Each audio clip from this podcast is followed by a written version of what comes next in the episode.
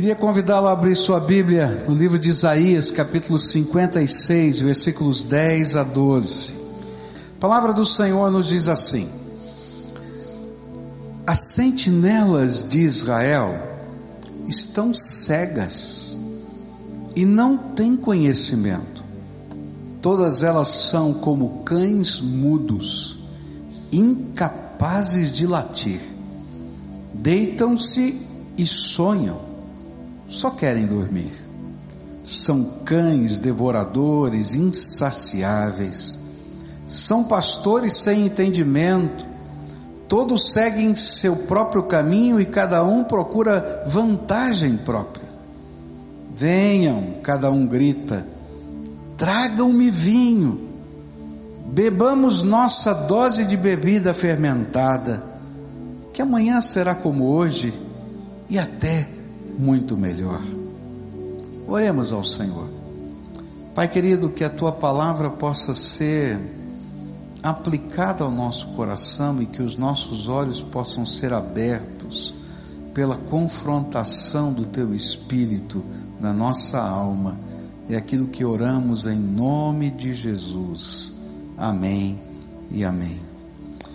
Queridos, nesses versículos Deus faz uma sátira dos vigias do povo de Deus. Normalmente no passado, nos muros das grandes cidades, havia torres de vigia, e ali as sentinelas se colocavam de prontidão para tentar ver ao longe a aproximação é, dos inimigos. E a missão deles era tocar a trombeta o mais distante possível que o inimigo estivesse e ele pudesse discernir. E quando ele tocava a trombeta, então aqueles que estavam trabalhando fora dos muros da cidade, ao redor dos muros, e ali eles cultivavam, ali eles cuidavam dos seus rebanhos, eles ouviam o toque da trombeta e corriam para dentro da cidade. E aí, antes que fechasse o portão da cidade, porque a grande defesa eram as muralhas da cidade, então eles corriam para lá e estavam assim protegidos. Ao ouvir o toque da trombeta, os soldados que eram de carreira pegavam as suas armas e subiam para para as muralhas, para a defesa da cidade. E todos os homens subiam também às muralhas, recebiam armas do exército como voluntários para a defesa da cidade. E então esses vigias, eles eram importantíssimos para a defesa da cidade, porque nesse tempo é, é, em que a trombeta tocava, era tempo de preparo.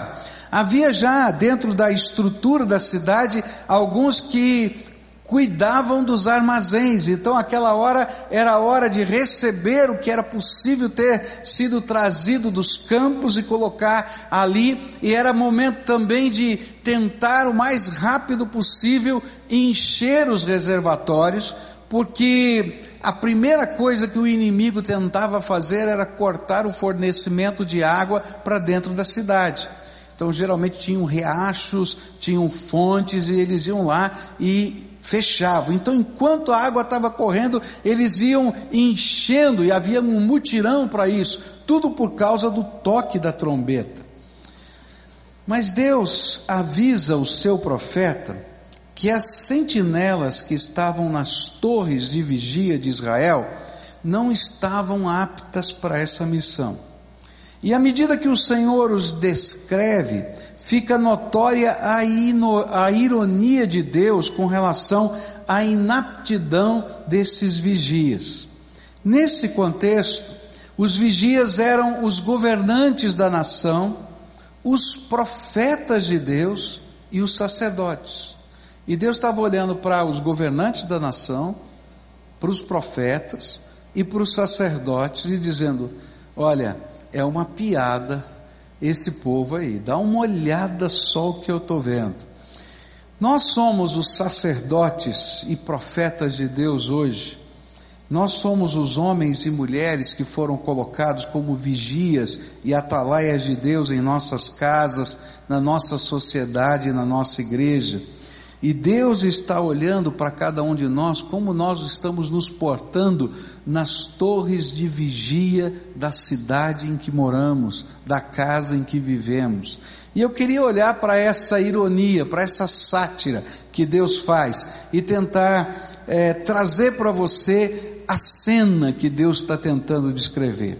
A primeira coisa que ele fala que viu nesses vigias é que eles eram sentinelas de Israel cegas. Você pode imaginar a gente escolher uma sentinela para colocar na torre de vigia cega? A missão qual era? Olhar o mais distante possível, não é? tocar a trombeta quando ele visse o inimigo se aproximando. Mas como é que ele podia vigiar se e perceber a longa distância o perigo se ele era cego?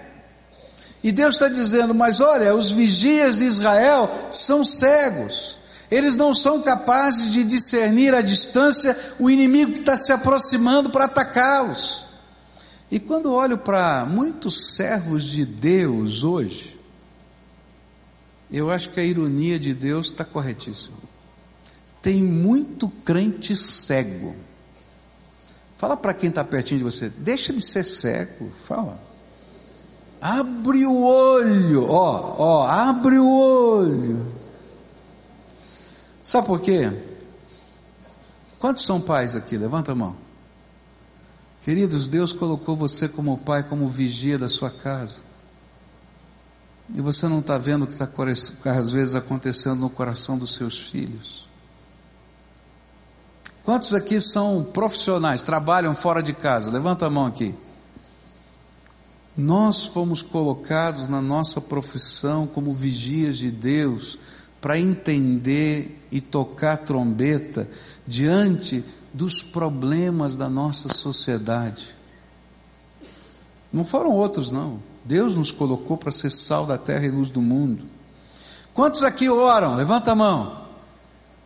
Eu queria ver, meu senhor. Levanta a mão quem ora. Eu acho que eu vou perguntar quem não ora. Não é? Porque Deus colocou nós intercessores como vigias, vigias de Deus nas brechas espirituais da nossa casa e da nossa nação. Nós fomos chamados por Deus para que em qualquer esfera da sociedade em que nós estejamos inseridos, como vigias de Deus, nós sejamos sal da terra e luz do mundo. Agora, Veja o porquê da ironia de Deus, porque muitos de nós somos cegos e não somos capazes de reconhecer o que está acontecendo ao nosso redor. Não somos capazes de discernir os ataques do inimigo. Eu me lembro que ouvi um pregador falando, contando a sua história. Ele estava nos Estados Unidos, ele era um pregador, é um pregador argentino, e ele foi convidado para falar sobre pobreza no terceiro mundo. E ele então foi para essa reunião de senhoras de uma igreja americana, e ele então falou do, do assunto da pobreza no terceiro mundo, e aí é, começaram a perguntar e falar, e das dificuldades, e começaram a chorar pela pobreza. E quando chegou no final da história, aquele homem usado por Deus deu uma lição tão grande. Ele falou assim: vocês não precisam olhar só para a pobreza do terceiro mundo. Quando eu entrei nesse templo, tinha um grupo de pessoas sentadas na escadaria e eles são sem teto desta cidade.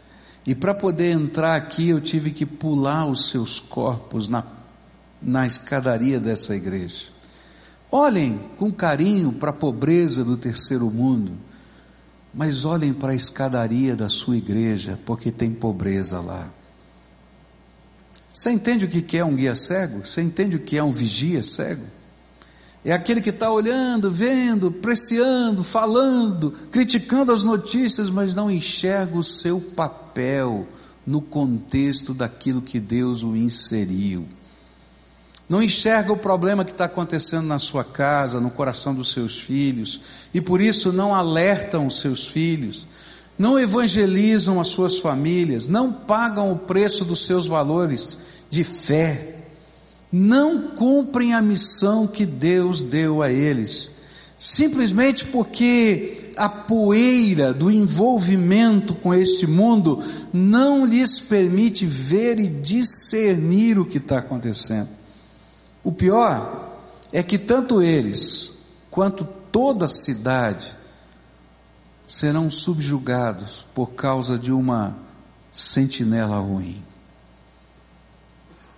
Se não tocar a trombeta na hora certa, os que estão do lado de fora não entram, os reservatórios da cidade não se enchem, os soldados não sobem às muralhas, a casa das armas não é aberta para distribuir as armas para a batalha, simplesmente porque eles não enxergaram.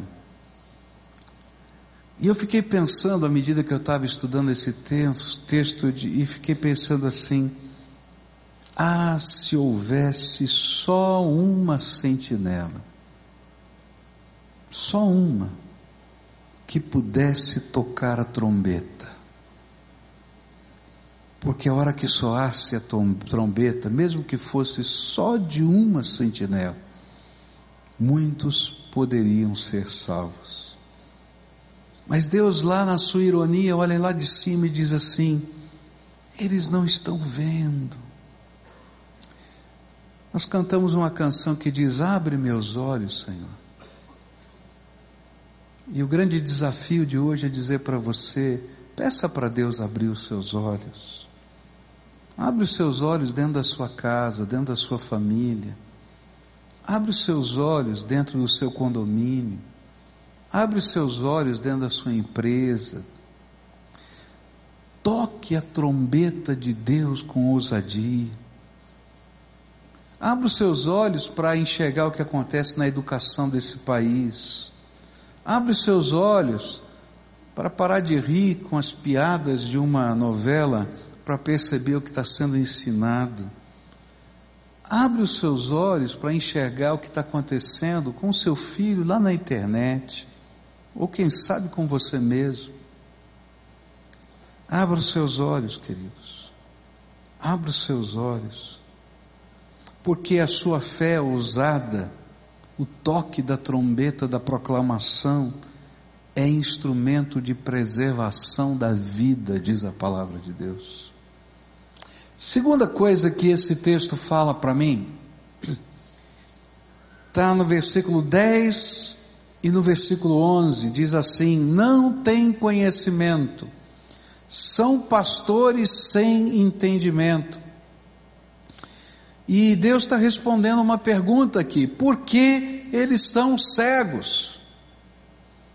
A Bíblia diz: porque não tem conhecimento porque não têm entendimento. Eles são capazes de ver, mas não são capazes de enxergar.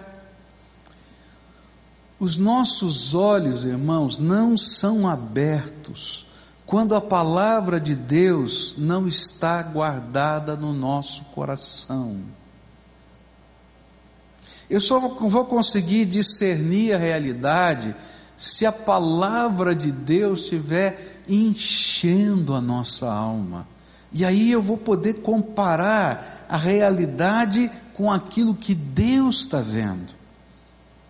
Quando nós não temos conhecimento, é como se fôssemos um vigia que vê uma cavalaria vindo à distância mas porque ele não sabe discernir, ele pensa, é só uma tempestade de areia, não preciso trocar, tocar a trombeta.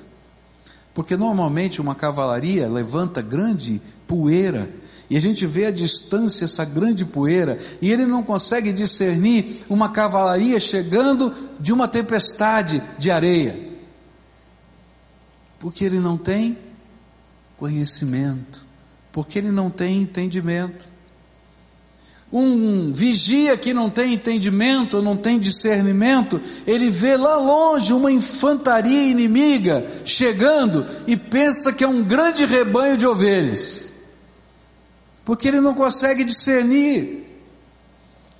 Mas quando nós conhecemos a palavra de Deus, nós entendemos e discernimos, porque nós fomos iluminados por Deus através da Sua palavra.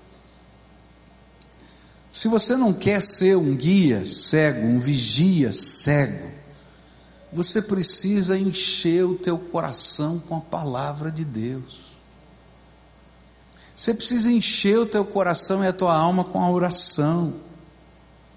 Você precisa encher o teu coração das verdades de Deus para você poder olhar para a realidade que está à sua volta e julgar essa realidade, discernir essa realidade espiritualmente.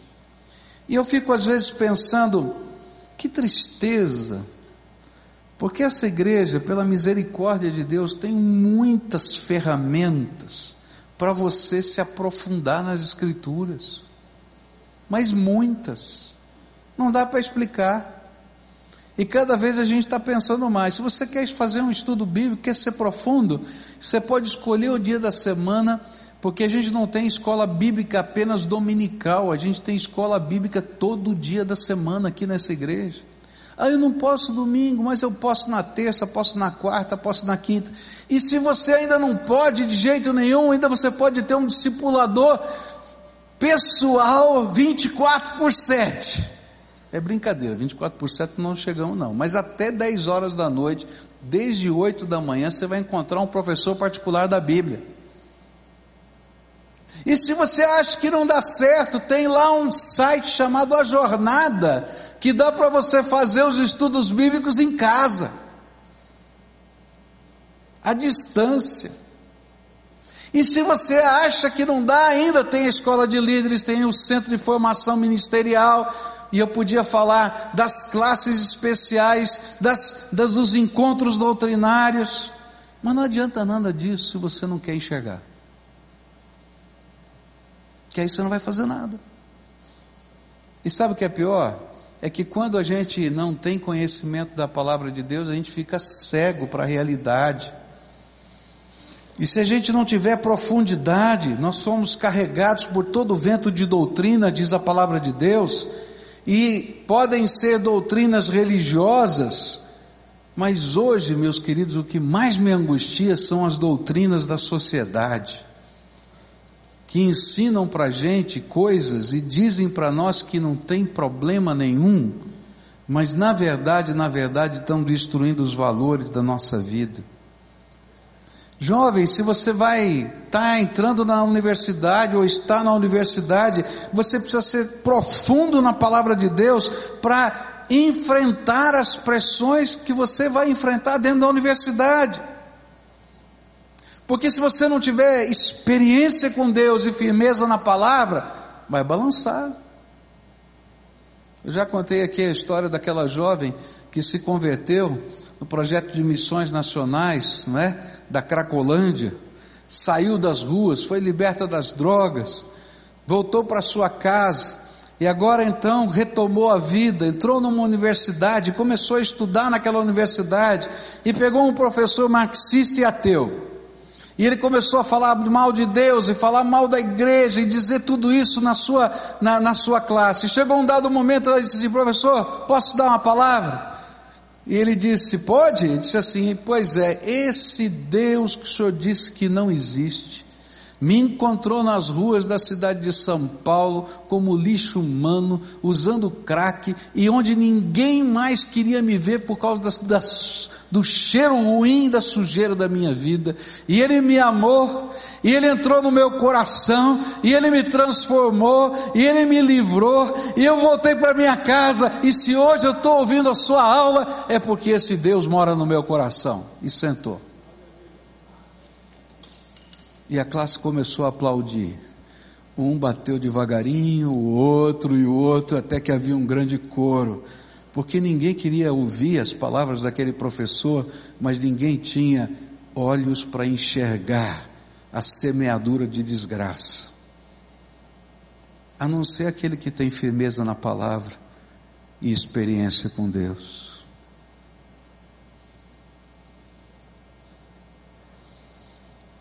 Vendedor, lojista, advogado, sei lá quem você é. Você precisa conhecer a palavra para definir a sua ética. Pois a gente precisa mais do que o senso comum para poder enfrentar esse mundo. Eu estava ouvindo as notícias da Operação Lava Jato, acho que todo mundo fica ouvindo, né? Eu fico querendo ver todo dia se tem algum outro desdobramento, né? Tem uma raiva que você não pode imaginar. Você tem raiva também? Eu morro de raiva. Deus tenha misericórdia de mim. Porque a Bíblia diz que a, a, gente não pode deixar o sol né, se pôr sobre a nossa ira. Eu confesso que eu dormi em paz, mas eu acordo de manhã logo com raiva de novo. E eu fiquei pensando numa coisa interessante, não é? Porque o maior argumento daqueles que estão sendo condenados, ou que estão sendo indiciados ou acusados pela Operação Lava Jato, podia ser resumido na seguinte frase: Eu fiz o que fiz porque todo mundo faz. Queridos, esse é o valor do senso comum. Todo mundo faz. É assim que é. Mas quem conhece a palavra de Deus e não é cego, diz: faço o que faço, porque Deus me diz. A última coisa que eu quero deixar com você nessa manhã, antes da gente celebrar a ceia do Senhor. Verso 10 ainda vem outra vez a sátira de Deus. Diz assim: as sentinelas de Israel estão cegas, não têm conhecimento, todas elas são como cães mudos, incapazes de latir. Eu pensei lá em casa e falei assim: ó, fala para o seu amigo, deixa de ser cão mudo, mas eu não vou fazer isso que alguém pode se ofender. Não é? Mas é isso que a Bíblia está falando. Deixa de ser cão mudo. O que está. Qual é a ironia de Deus aqui? Você já imaginou um cão de guarda mudo?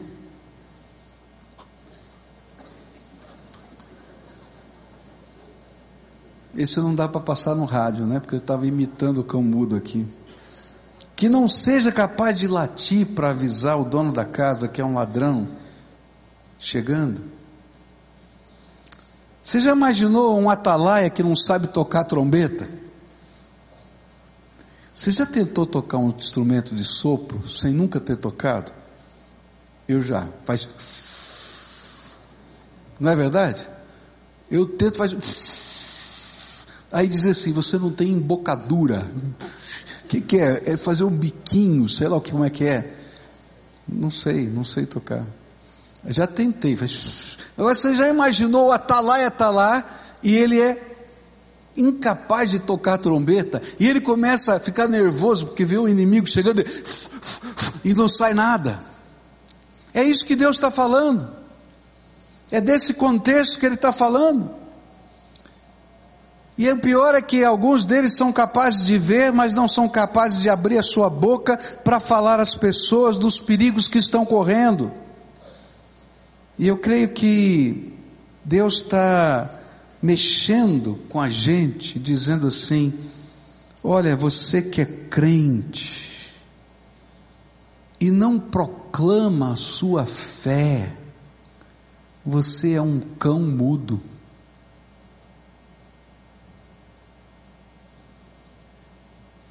Você é um sábio que não reparte a sua sabedoria. Você é um médico que não leva a cura. Você é aquilo que Jesus falou, um sal que não tem sabor. Há uma grande quantidade de servos de Deus assim, mudos. Vem a morte, a dor, a tragédia e se calam. Não profetizam, não consolam, não oram, não levam ninguém a Jesus, nunca discipularam ninguém. A estes Deus chama de cães mudos. Você já levou alguém para Jesus? Cão mudo.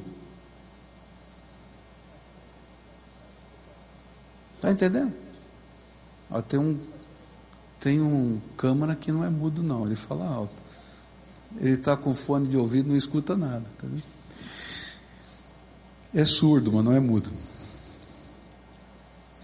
Veja só o que o Senhor diz, diz assim, Atos 18, teve Paulo durante a noite uma visão em que o Senhor lhe disse, não temas, pelo contrário, fala e não te cales, porquanto eu estou contigo, e ninguém ousará fazer-te mal, pois tenho muito povo nesta cidade.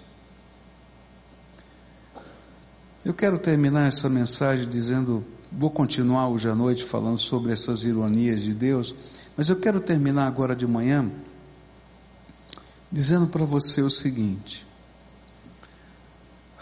nós estamos vivendo um tempo que Deus está preparando para nós tremendo. Tremendo. Eu estava ouvindo o Armando falar da Espanha.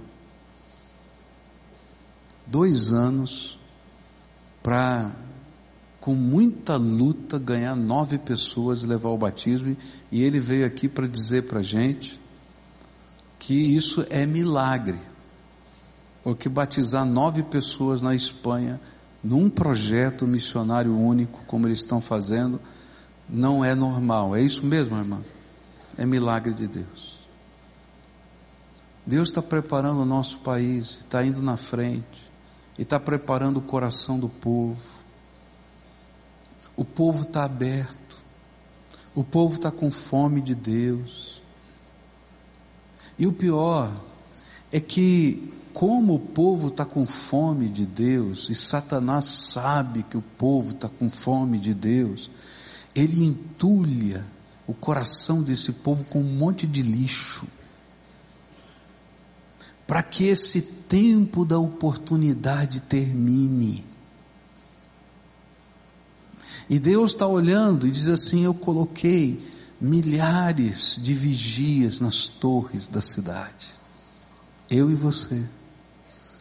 Mas eles são cegos, não estão vendo o tempo da oportunidade na vida do João, do Pedro, do Antônio, que são seus amigos, que são seus parentes, que são pessoas que estão no seu caminho, mas que Deus coloca de uma maneira especial e diferenciada. Alguns não estão vendo. Não estão vendo porque não estão conectados no poder do Espírito na palavra de Deus. Porque se tivessem conectados no poder do Espírito e na palavra de Deus, seriam cheios do Espírito Santo. E a palavra de Deus fala que a boca fala do que o coração está cheio. Se você estiver cheio do Espírito, você vai falar as coisas do Espírito.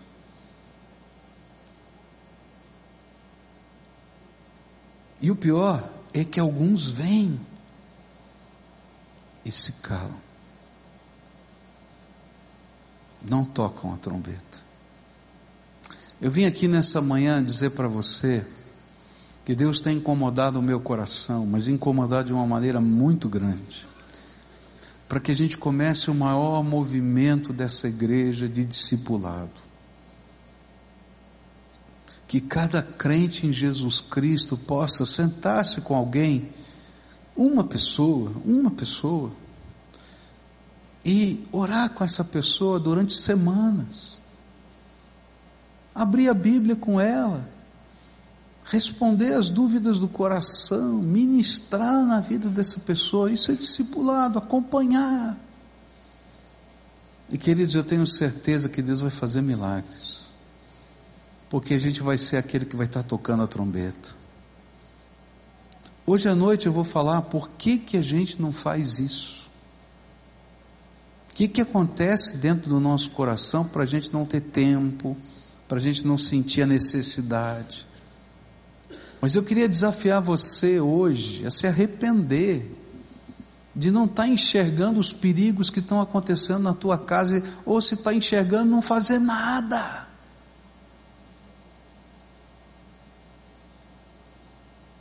Dizer: Não, Senhor, eu vou me colocar nas brechas espirituais da minha casa. Eu vou me colocar nas brechas espirituais do meu trabalho.